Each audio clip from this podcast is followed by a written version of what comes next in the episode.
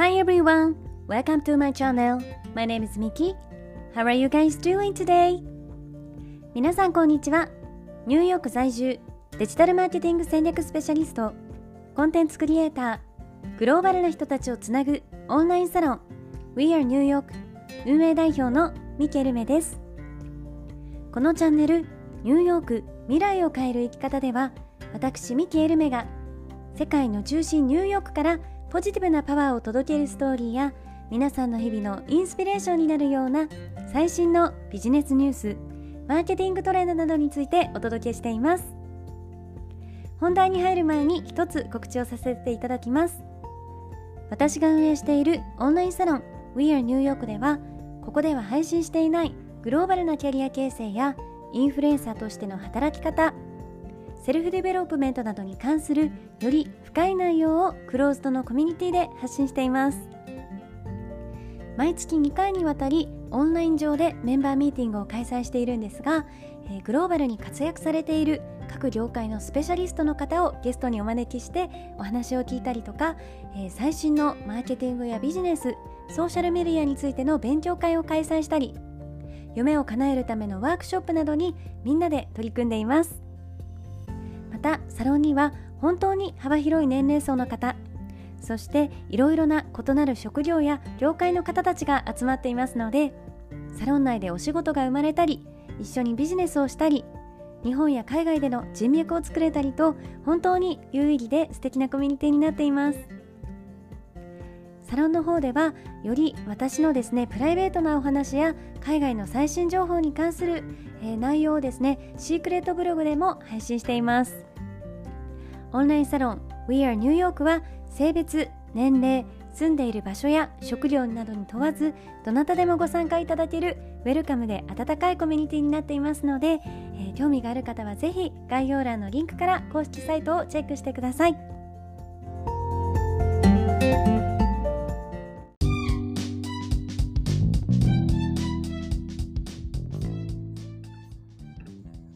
皆さんおはようございます、えー、本日もいかがお過ごしでしょうか？今日は、えー、集中力を高めるために取り入れてほしい2つのことについてお話をしていこうと思います。皆さんはまず何かに集中しようってこう決めた時にどんなことを最初にしていますか？私はですね、えー、集中力を高めたいなとか何かに集中したいって思った時に一番最初に意識していることが、えー、スマートフォンとの関係です。皆さんも気がついたらあの無意識的にこうスマホを手に持ってインスタとか TikTok とかのアプリを開いてたっていうことありませんか？特にあの TikTok とかこうインスタのリールとかっていうショートムービーはあの中毒性がすごい高いっていう風に言われていて一回こう見始めちゃうと自分に合ったおすすめのコンテンツがやっぱりこうスクロールダウンしていくとどんどん出てくるのであの見るのが止まらなくなっちゃって気がついたら10分20分30分っていう風にこう時間があっという間に過ぎてたっていうようなことに陥りやすいと言われています。まあ、こんな風に本当に現代の私たちにとって、えー、スマートフォンっていうのはなくてはならないものですしあるあるのが当たり前だからこそ無意識的にこうスマホでアプリを開いて何かをこう見たりしちゃいますよね。じゃあ逆にこのスマートフォンでダラダラ何かを見ている時間をなくしたらどれだけの自由な時間が増えると思いますか？もちろんスマホのアプリで例えばこう語学の勉強しているとか、えー、通勤中にボイシーを聞いて勉強していますっていうことだったらあの目的があって、えー、効率がいいスマホの使い方だと思います。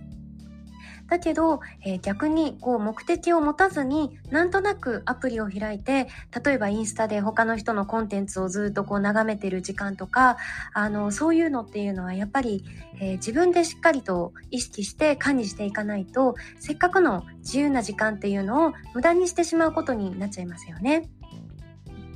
私がですね、えー、何かに本気で打ち込みたいえー、本気で集中したいっていうふうに思ったらまず最初にまずスマホを手の届かないところに置いたりとかあと通知をオフにしたり、えー、電源を切って無意識的にスマホで何かをしないようにします。私にとっていつも気が散るものって結局はやっぱりスマートフォンなので、えー、スマホからのそういう遮断がなくなるだけでですねあの集中力とかこう時間の効率化っていうのもあの格段にアップするなっていうのを身をもってあの体験してるんですよね。で私たちが何気なくこう手にしたりとか干してしまうものってやっぱり少なからず中毒性があるものだと思います。例えば、えー、お砂糖とかもそうですよねこう疲れたりしてたら甘いもの飲みたいなとか、えー、甘いお菓子とかケーキが食べたいなってなりますよね。だけどこうお砂糖のような糖質もまたスマホのように中毒性が高いものと言われています。えー、逆に運動よ運動のような自分にこう負荷をかけるものとか自分をより良くしようっていうふうに決めて行うことっていうのは皆さん無意識っていうより自分の意思であの目的を持って行動しているものだと思います。えー、なので何かに集中したい本気でこれに打ち込みたいと思ったらまずはですね、えー、自分が普段から無意識的にスマホでながらみをしてしまっている時間をなくしていくことこれがすごく大切になってきます。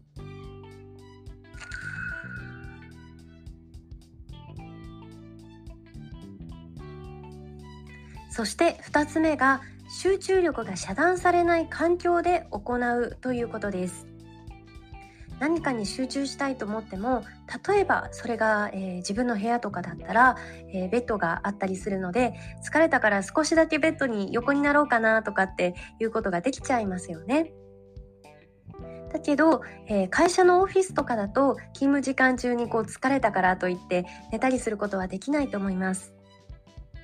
どんな人でもそれに取り組む環境であの集中ができるかどうかってすごく左右されるものだと思うんですよね。あの私はですね高校生の時に吹奏楽部でこう音楽に打ち込む毎日だったんですけれど学力も同時に維持しないといけなかったのであの中間試験とかこう期末試験っていうのがあるじゃないですか。であの試験の前っていうのは1週間だけあの部活がお休みになるのでテストテスト週間みたいな感じで部活がなくなるのでその1週間の間で、えー、全教科の1セメスター分の勉強をですね行っていていわゆる詰め込みでこう勉強していました。で当時の私っていうのは常になんかこう武士とか軍隊にいるような、まあ、かなり自分に厳しい生活を送っていたのであの音楽だけじゃなくて、えー、勉強も両立しないというしないといけないっていう気持ちがすごく強くあってですねでテスト前っていうのは1週間っていうこう限られた時間しかないのでその期間内に、えー、いかにこう試験でいい成績を出すかっていうことを考えてですねもうとにかく集中するんですよね。でそこで私が行っていたのは、えー、自分の部屋で勉強しないことでした。で一つあの家にですねゲスト用の空き部屋っていうのがあったんですけれどで、まあ、お客さんが来たらそこに布団を敷いて、えー、まあ、泊まるような感じだったんですけれど普段っていうのは、えー、その部屋にですねデスクしかこう置いてなかったんですね。で本当にこう広い部屋にポツンと机と椅子だけがあるような状態でした。で私はテストの1週間前になるとそこの部屋にこもってですね本当に必要な教材だけ教科書とノートだけ持ってきて、えー、深夜までとにかく集中して勉強するっていう感じでやってましたね。で今思うと本当にその机と椅子しかない環境での勉強っていうのはあの全く余計な雑音とかあの視界に入るものっていうのもないので時間を忘れてものすごく集中できるんです。もちろんあの人それぞれ皆さん集中しやすい環境っていうのは違うと思います。例えば自宅でリラックスしながら仕事をするのが好きっていう方もいらっしゃれば、えー、カフェである一定のこう雑音とか周りの人のざわざわ感がある方が集中できるっていう人もいますよね。なので、えー、どんな環境だと自分が一番そのことに集中できて、えー、そこで良いパフォーマンスを出せるのかっていうですねあの自分に合った環境探し環境を見つけることがすごく大切かなと思います。あとは、えー、一つ前のチャプターでお話ししたようにこう無意識的にスマホをながら見している時間をなくすことこの2つで本当にあの物事に集中するスキルっていうのが格段にアップすると思いますので、えー、ぜひ皆さんも取り入れてみてください。それでは皆さん、今日も一日どうか素敵な日をお過ごしください。Thank you for listening. See you tomorrow!